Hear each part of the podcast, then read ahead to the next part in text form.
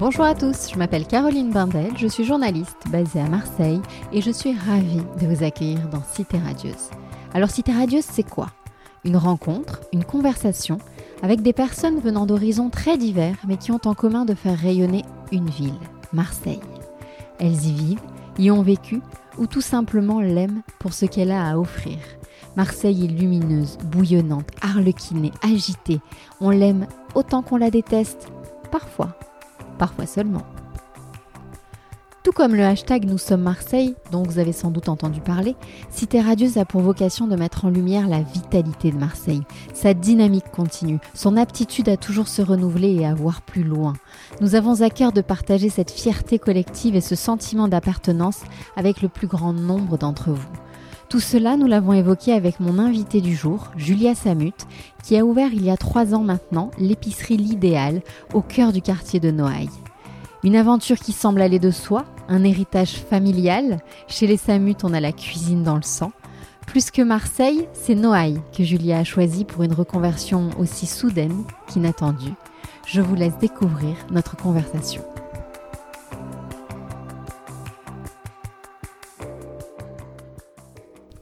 Julia, bonjour. Bonjour. Merci de me recevoir dans ton restaurant de la rue d'Aubagne, l'épicerie L'Idéal. Alors c'était une évidence de se retrouver ici, après le service, au calme. Ici où a commencé ta deuxième vie professionnelle et ici au cœur de Marseille, dans ce quartier vivant et arlequiné, comme j'aime le dire dans l'introduction de ce podcast. Alors on fait de l'audio, mais j'aime l'idée de permettre à celles et ceux qui nous écoutent de se faire une idée de là où l'on se trouve. Alors est-ce que tu peux nous décrire euh, ton restaurant et le quartier dans lequel il se trouve, s'il te plaît? Alors on est en plein cœur de Noailles, rue d'Aubagne, en bas de la rue d'Aubagne, juste en face de chez Yacine, le meilleur restaurant tunisien de la ville, on peut dire. Mhm. Et puis bah là, nous précisément, on est tout au fond de l'épicerie, à la grande table en marbre qui s'appelle aussi la table de la famille, sur laquelle euh, on sert des assiettes pendant le déjeuner. Et on est entouré de plein de produits euh, plutôt sucrés dans cet espace-là. Voilà où nous sommes, c'est donc une épicerie dans laquelle on peut déjeuner. Ça fait trois ans maintenant. Oui, exactement, trois ans. Que cette aventure a commencé. Trois ans, mais on me dirait déjà peut-être 20 ans dans ma vie, mais ça fait que trois ans, ouais. Julia, si je te dis euh, Marseille, quel mot te vient spontanément à l'esprit? Euh, La lumière. Ouais. Ouais, c'est sûr. Oui, la lumière et, le, et la joie, en fait, le, la communication, quoi parce que c'est une ville euh, dans laquelle on, parle avec tout le monde, euh, on est toujours en contact, on rit, on crie, tout ça, mais c'est pas c'est pas une image, c'est vraiment comme ça au quotidien, donc c'est très joyeux. Toi qui voyages beaucoup, est-ce que ça te rappelle euh, une autre ville d'Europe ou du En monde fait, bizarrement, je reviens, je suis toujours contente d'aller ailleurs, de voyager, mais à chaque fois que je, quand je rentre, je me dis cette ville-là, elle est incomparable. Donc pour l'instant, euh, oui, il y, a des, y a des similitudes avec euh, d'autres villes du sud de l'Italie ou des choses comme ça, mais en fait, elle est unique. Alors je parlais d'une deuxième vie professionnelle, car tu as été euh, longtemps journaliste gastronomique. J'aimerais que tu nous dises deux mots de cette expérience déjà et de ce qu'elle t'apporte aujourd'hui dans ton travail, ton nouveau travail. Bah, c'est sûr que sans avoir fait ce métier, j'aurais certainement pas ouvert cette épicerie-là. Même si je pense que j'étais pas exactement à ma place en étant journaliste. Euh, parce que euh, on a très peu de place finalement pour euh, exprimer tout ce qu'on a envie d'exprimer et que l'épicerie c'est le c'est l'idéal de, de la transmission, du partage et du lien entre les producteurs, des producteurs jusqu'au client qui peut être un lecteur en fait. Euh, et, pour moi, cette entité-là de l'épicerie, ça me donne tous les plaisirs que j'ai rêvé d'avoir dans le journalisme, je pense. Donc ouais, c'est le, bah, c'est sûrement un accomplissement, hein, sans le faire exprès en plus, donc c'est encore plus jouissif. Tu écrivais pour qui? J'écrivais, bah, j'ai commencé à travailler dans le journalisme avec le fooding, dont j'étais membre très active et associée. Et puis après, euh, j'ai travaillé euh, en freelance, comme on dit, pour tellement de supports comme les échos, côté sud, le L, l'Express, enfin des tas de choses. Écrire ne te manque pas aujourd'hui ou peut-être que j'écris toujours. Oui, oui, j'écris toujours, bien sûr. Mais ça, je pourrais, je peux pas m'arrêter. Et j'écris une sorte de correspondance à mes clients. Ah oui? Ouais, qui, ben, dans le jargon euh, euh, commercial, ça s'appelle une newsletter, mais comme je vends rien, c'est donc euh, une lettre. C'est chouette. mais je raconte des recettes. sur le site internet, on peut s'inscrire en fait. D'accord, pour la recevoir. Ouais, voilà. Et je raconte des, des, rencontres, des recettes, des produits et tout ça quoi. Quel a été le déclic pour changer de vie? Tu le disais peut-être justement, tu ne pouvais pas suffisamment t'exprimer, tu voulais oui, créer alors davantage? En, en même temps, j'ai pas, j'étais pas dans une situation où je me disais qu'est-ce que je vais bien pouvoir faire, ça va pas, euh, ce présent-là ne me va pas, il faut que je change. Mais c'est juste la chose que j'avais le plus envie de faire, c'était d'être actrice de ma ville parce que je suis amoureuse de Marseille. Et en étant journaliste, je partais souvent à la capitale et je rentrais et je me disais mais c'est pas possible de de ne rien faire en fait, de pas apporter quelque chose, un petit quelque chose à sa ville quoi. Et, euh, c'est ça sûrement le, fondement euh, de, l'histoire de l'épicerie.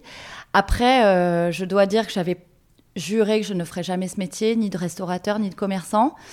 et ça m'est venu comme une fulgurance.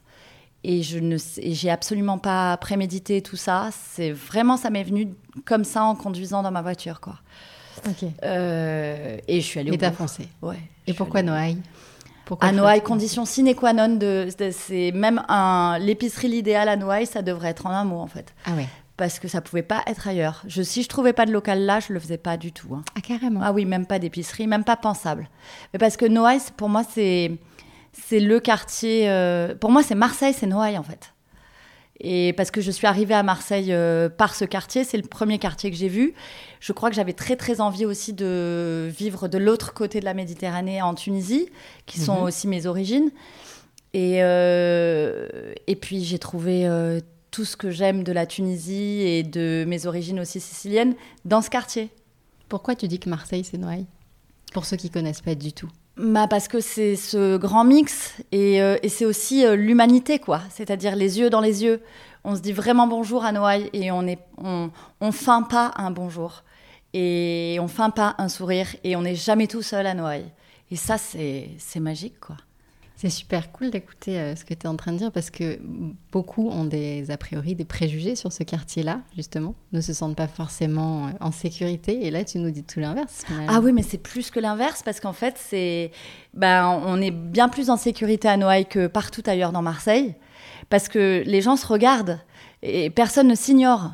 Donc, euh, même quelque chose qui pourrait paraître comme un geste ou, euh, ou un, je sais pas, euh, tout ce qu'on vit ailleurs à Marseille, là, on risque rien parce qu'on n'est pas seul du tout, quoi. Donc ça, ça s'appelle même pas de la violence. Hein. C'est non, non, c'est le, le, paradis du, du c'est le paradis de Marseille, c'est celui-là, hein, c'est sûr. Hein. Alors impossible d'évoquer ton parcours et, cette aventure, évidemment, sans parler de ta famille ta grand-mère, tes parents, ta maman, Reine Samut, chef étoilé euh, de la célèbre auberge de la Fénière, ta sœur, Nadia, initiatrice de la cuisine libre, dont tu pourras peut-être nous dire un mot. Vous avez ça dans le sang, dans les gènes? C'est quoi l'histoire?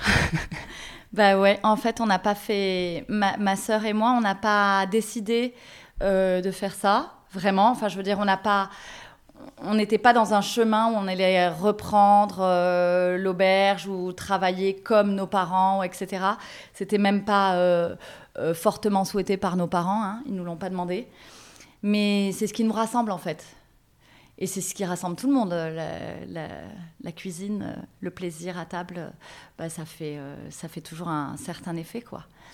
Et donc, ouais, naturellement, on s'est tourné là-dedans. Ma sœur, elle a fait des études pour être née en parfum et aujourd'hui elle, euh, elle a repris l'auberge La Fenière, elle fait une cuisine exceptionnelle d'une émotion. Je n'ai pas les mots pour expliquer la cuisine de ma sœur et pourtant je suis sa sœur donc je pourrais être la plus difficile.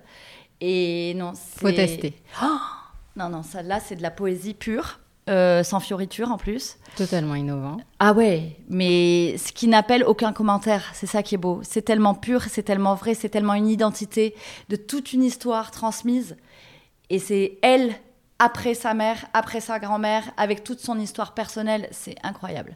Rien que ça, déjà, de toute façon, c'est. Et puis en plus, elle fait son pain avec son histoire de, de tout ce travail sur les farines et le sans gluten parce que elle est née cœliaque et qu'elle a trouvé une manière de saucer parce que sans saucer dans la vie, c'est très triste en fait. Hein. Je veux dire, une huile d'olive avec du jus de tomate, si on peut pas tremper le pain dedans, on n'est pas dans le plaisir. Donc elle a trouvé ça et puis elle l'a trouvé pour elle et puis maintenant elle le transmet aux autres. C'est Ouais, donc ça doit être dans le sang, oui, je confirme. mais, mais c'est votre grand-mère qui vous a donné. oui, oui, c'est ma grand-mère qui a transmis à ma mère. C'était sa belle-mère. Et euh, elle a transmis à ma mère et elle nous a transmis à nous deux aussi, puisqu'en fait on est tous, on était tous au même rang avec ma grand-mère qui n'avait pas du tout une, une, un esprit de supériorité, mais pour autant on, on restait à notre place, c'est-à-dire que c'était elle l'enseignante finalement. Et c'est elle qui a transmis autant à ma mère qu'à nous. Ouais. C'est pas ma mère qui nous a transmis. Ok. Et votre enfance, c'était quoi? Au restaurant ou pas du tout? Oh bah si, hein. oui, oui, complètement.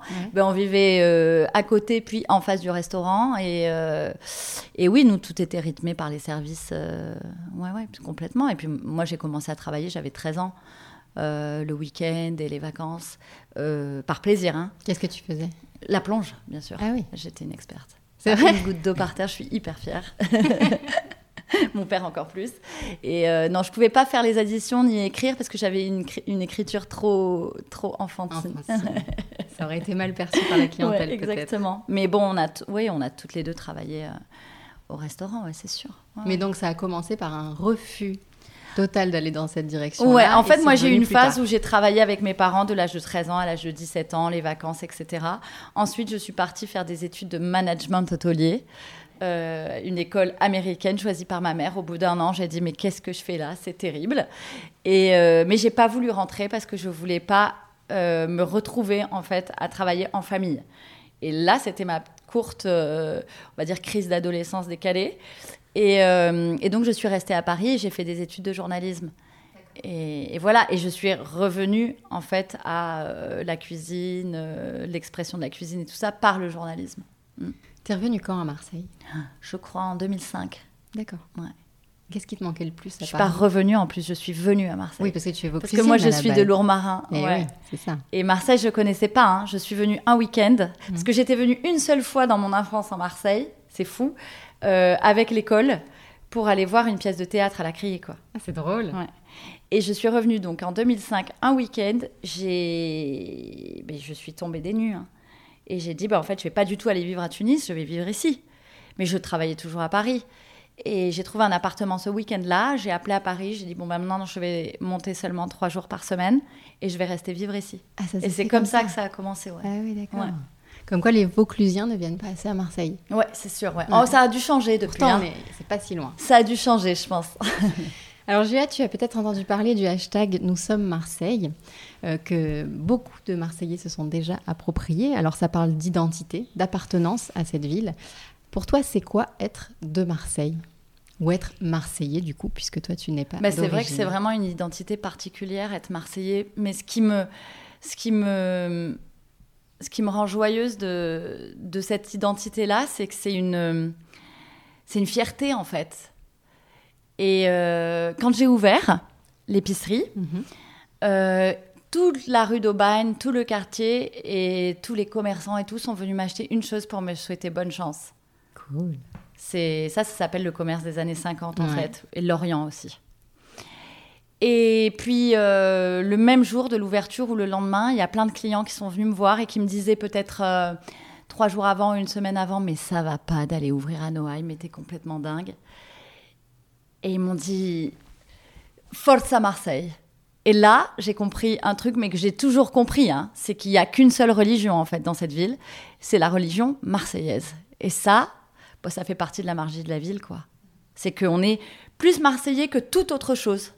Beaucoup de Marseillais se disent Marseillais avant d'être Français. Ah oui, oui, bien sûr. C'est très fort. D'ailleurs, vous êtes plusieurs chefs femmes dans cette rue. Moi, je suis pas chef. Hein. Enfin, moi, j'ai, j'ai, avec moi, j'ai huit personnes qui travaillent et notamment Aurélien Baron qui est un chef, lui. Moi, je suis pas, chef. Hein. Alors, toi, tu n'es pas chef, mais quand même, vous êtes plusieurs femmes. Oui, on est la mercerie, oui. Yima, oui. Euh, l'idéal, évidemment. Comment ça se passe entre vous, entre filles? Oh, bah, ça se passe bien. C'est pareil. Ah oui, bah oui, bah, de, toute façon même. Enfin, ça peut pas mal se passer à Noailles en fait, parce que là aussi, euh, comme l'identité marseillaise qui impose, si on rentre dans cette ville et si on l'aime, de devenir marseillais et pas euh, planqué derrière autre chose, bah, Noailles, c'est la même force.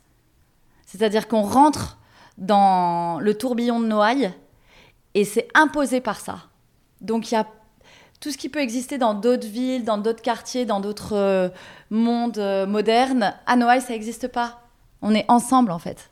On peut préciser aussi que tu es toute proche de la Maison Empereur parce que ça, ça parle à énormément de personnes, notamment les Parisiens qui viennent et qui, veulent absolument passer par là. Tu es toute voisine. En Tout à côté, ouais. Ouais, ouais c'est vrai. Ouais, ouais c'est drôle parce que euh, pendant des années, Laurence me disait, Laurence, c'est donc euh, Madame Empereur, on peut dire, l'impératrice et euh, me disait Julia, mais euh, trouve-moi quelqu'un qui vienne à Noailles, euh, qui ouvre un restaurant, je sais pas, il faut dynamiser le quartier. Et puis moi je l'entendais, je lui disais bah oui, on va trouver, oui, oui. Jamais, jamais venu à l'esprit de le faire, jamais. Et finalement. Et ouais, c'est dingue. Alors Marseille, tu continues de la, découvrir encore sans doute, j'imagine. Quels sont tes coins ou adresses fétiches À part Noailles, on a bien compris que c'était chez toi. Qu'est-ce que j'ai comme petit plaisir marseillais? Alors, je, peux, je peux parler tout de suite de me mettre à table quand même, parce que c'est mes principales ah, sorties. Et donc, j'aime plus que tout aller manger chez Paul au Good, mhm. l'auberge du Corsaire. C'est vraiment une, une famille euh, qui, bah, qui connaît son métier, qui, qui est dans le... C'est la vraie histoire de la restauration, ça. C'est le plaisir de recevoir et puis la qualité du produit, on n'en parle même pas parce que j'ai jamais mangé des poissons comme ça ailleurs que chez eux. Donc ça, c'est mon plaisir que je multiplie euh, en, saison, en plein été, là.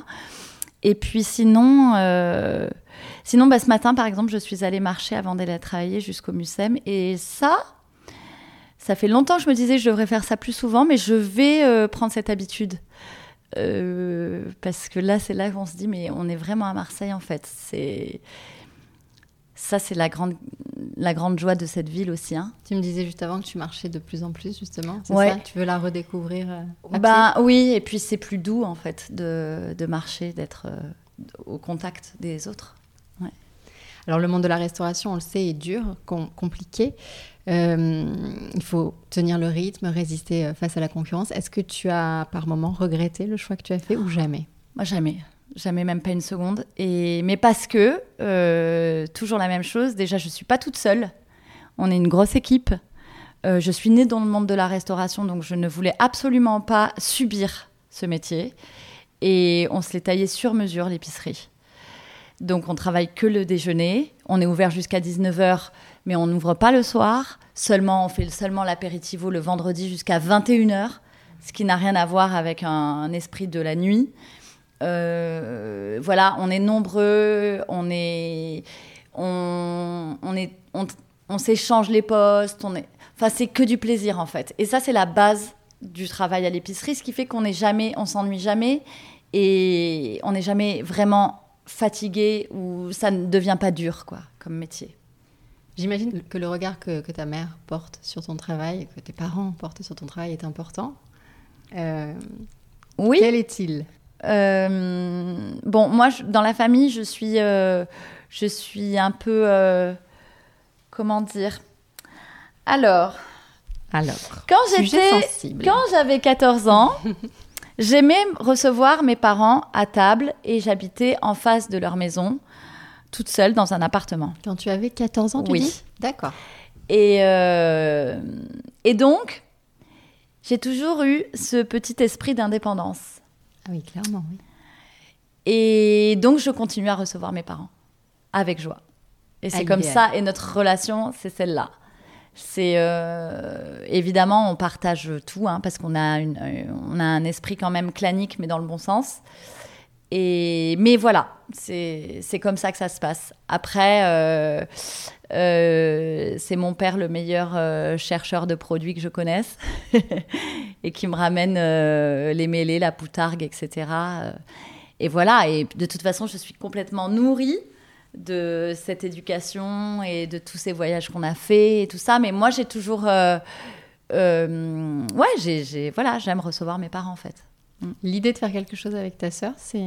On a fait déjà. Ouais. ouais. Raconte. On a fait euh, une agence de voyage qui s'appelait Travel Food. Ah oui. Ouais. Et c'était extraordinaire. Et on faisait des voyages sur mesure, gastronomiques. Bon, on les fera toujours. Hein. On, maintenant, on le fait comme ça pour le plaisir, euh, pour les clients. Ouais. Euh, parce que, bah, à force de, d'engranger des adresses, de faire ça pour nous, on nous Vous demande. Partager, voilà. Mais on n'a jamais eu l'impression de pas travailler ensemble en fait. Tu proposes des produits de ta sœur ou pas? Oui, bien sûr. Évidemment. Ouais. Parce que justement, j'allais te demander tout ce qui nous entoure là donne envie, donne faim. Euh, tu me conseilles de repartir avec quoi pour un, dîner avec des, amis non marseillais? Alors, euh, eh ben, je te conseillerais de prendre le condiment sublime, qui est une recette de l'idéal, mhm. faite avec du citron et hum, blanchi et de l'ail blanchi, de l'huile d'olive et une pointe de piment d'Espelette. Et ça, ça va te transformer tes linguinés avec des anchois et des cabres. Ah oui Voilà. C'est une sauce. Ouais, c'est en fait c'est vraiment un condiment que tu vas délayer en fait que tu vas travailler comme ça et en faisant tomber des anchois dans la poêle, des bonnes capres euh, de Salina, euh, des îles éoliennes. Et ça, ça suffit. Tu peux rajouter un peu de pain gratté. Mhm. Et voilà. Et ils seront. Bah là, c'est parfait là. Parce que finalement, euh, à emporter, il y a quoi comme spécialité marseillaise Il n'y en a pas tant que ça. Non, alors moi, quand on me, on me, pose cette question, justement, je veux pas mentir. Euh, les... Il n'y a pas de produits euh, à proprement parler marseillais, mis à part les navettes euh, et Ou quelques... Le savon, mais... Voilà. Mais il n'y a pas de souvenir vraiment estampillé Marseille, quoi. Donc, moi, j'ai fait un choix sur la Provence quand même. Et, et puis, le choix ne fait que s'enrichir, hein, évidemment, parce que c'est que des rencontres de producteurs, etc. Tu ne travailles qu'avec des producteurs locaux? Non, pas ah non. forcément. Je, sur la Provence évidemment, mais Mhm. après mon, je- j'ai 1500 références produits Ah oui. qui vont euh, du Japon à la Bourgogne en passant euh, par la Sicile, euh, la Toscane, le Priorat en Espagne, mais j'ai pas de limite à aucun territoire. Ça c'est la base de l'épicerie, hein. aucune limite, parce que tout est à la rencontre. Et les Japonais, tu les as rencontrés comment? En fait, j'ai la, la personne qui s'occupait des, des, on va dire des voyages de ma mère à Tokyo euh, en tant que chef de cuisine. Cette personne qui s'appelle Kanako euh, est devenue un peu notre sœur japonaise. Et je suis allée plusieurs fois chez elle à Tokyo et elle m'a fait euh, découvrir la culture plus profondément et, et rentrer, faire rentrer les produits comme ça dans notre vie en fait. Donc chez toi, on peut trouver quoi? De japonais, par Oh, exemple? Ben là, il y a une espèce de folie chez nous avec le riz torréfié, Ouais. qui est le riz qu'on trouve dans le thé vert. Ces grains de riz torréfié, nous, on les, on, on les parsème sur la salade. Et ça rend dingue. Mais c'est vrai. Et pourtant, il n'y a rien à l'intérieur. Mais c'est très bon, ça croustille. T'es c'est- sûre de ça? Oui, je vous jure. Et on, le fait, on, les, on les met aussi sur les œufs maillots. Mmh. Et ça, ça rend fou, mais il y a évidemment la chapelure panko, euh, euh, la mayonnaise Kewpie, des sauces soja hyper sourcées. euh, C'est un monde, hein. le Japon, c'est incroyable. C'est magnifique de Mm. t'écouter parler de tout ça. On sent la passionnée, Ouais. vraiment. Et c'est bien que tu puisses t'exprimer aujourd'hui de cette façon-là. L'épicerie L'Idéal rencontre un succès euh, fou. Ouais, Même cet été, ça, ouais. tu me disais que cet été en août, ça n'a pas désempli. Ouais, c'était fou. Mais il y a génial, beaucoup de, ça il y a tellement de touristes à à, Marseille, ouais. tellement de touristes à Marseille. Et puis, non, mais l'avantage du lieu, c'est que c'est un lieu où on peut venir de 9h30 jusqu'à 19h et qu'il se passe toujours quelque chose. Et voilà, et c'est un lieu très humain, au-delà de ce que je suis moi, ce qu'on est nous tous les huit. Et il y a, y a une magie, quoi. Tu parles vraiment toujours de ton équipe. hein. Ah bah oui, bah sans eux, je fais rien. En plus, j'ai construit l'épicerie avec eux. On, est, on a commencé, on était trois. Eh oui. Donc, euh, et puis surtout, il y a un truc qui est très important euh, dans cette épicerie, c'est que moi, je suis pas manager. Mhm. Euh, je sais même pas ce que ça veut dire. Tu te qualifierais comment alors? Moi, je sais pas, je suis chef de bande peut-être, mais euh, je suis pas manager. Et, et donc, chaque personne est arrivée dans l'épicerie, je l'ai pas cherché déjà. Et donc, à chaque fois, chacune des personnes a trouvé sa place. Je lui ai pas dit, écoute, tu vas aller en cuisine parce que là, il nous manque quelqu'un. euh, il fallait une personne de plus pour euh, parce qu'on avait plus de monde ou parce qu'on voulait produire plus, etc. Parce qu'on avait plus de demandes et tout ça. Donc c'est comme ça que de 3 on est passé à 8 tranquillement. Mais je pouvais pas prédéfinir euh, si ta passion c'est le vin ou si ce que t'aimes c'est le contact avec le client ou si ce que t'aimes c'est trancher le jambon de Calabre. Je peux pas le savoir moi. Et donc chacun, en arrivant dans l'épicerie, a eu son temps à tourner à tous les postes, à prendre la température, comme on dit, et à trouver sa place. C'est comme ça que ça fonctionne. Et ça, c'est le rêve, ça. Ah oui, c'est le rêve. Mais c'est le rêve. Décrit comme ça. Mais bien sûr. Donc, si je te demande de te projeter dans quelques années, euh, comment tu vois l'épicerie, c'est impossible de le dire du coup. Non, je ne sais pas, mais je sais même pas ce qui va se passer demain et c'est ça que j'aime. Parce que je vivais beaucoup par anticipation avant dans mon autre métier. Et ça, c'est la naissance du stress, c'est l'anticipation. Et là, plus du tout. Hein. Je, on ne sait pas ce qu'on va faire comme menu demain. Euh, on vient de me demander un service trotteur pour 50 couverts jeudi. Euh, euh, si j'avais imaginé ma semaine différemment, bah là, voilà. Et ouais, tu t'adaptes. Voilà, ouais. Alors, pour finir, le traditionnel questionnaire de Cité Radieuse. Oui. Si Marseille était une image Alors, c'est exactement l'image que j'ai vue ce matin. Et j'ai donc pensé, j'ai donc pensé à vous ce matin parce que j'étais au bout du bout du Mucem là, avec la vue sur la mer et le phare. Et j'étais bien là. Ça, c'est Marseille, ouais. Si Marseille était une chanson euh, La BO de Comme un aimant de Hayam. Il n'y a aucune chanson à jeter. Et même si on voit pas le film, il faut écouter ça les yeux fermés, il faut imaginer Marseille, c'est dingue. Si Marseille était un film Un de trois soleils de Blier. Mon film culte est le film culte de toute ma famille. C'est vrai C'est extraordinaire. Il faut voir ça pour aller jusqu'au bout et voir cette chute. C'est extraordinaire. Je raconte même pas une once du film. Il faut le voir. Ah non, là, tu donnes envie. Non, je l'ai jamais vu, je vais aller le voir. Magique. Un, deux, trois soleils Ouais, un, deux, trois soleils de Blier. Ça a été tourné en 93, c'est dingue. Dans les cités. C'est extraordinaire avec Anouk Grimbert. C'est un. Voilà. Blier, il a fait les valseuses, il a aussi fait un, deux, trois soleils, quoi. Et ton expression marseillaise préférée Alors, j'ai réfléchi à ça. Ouais. Et il y a une expression. Donc j'ai une équipe de vainqueurs euh, jeunes qui parlent vraiment marseillais. Et ils disent un truc que j'adore, qui disent T'es le S pour dire t'es le sang. Le sang, ça veut dire t'es la famille.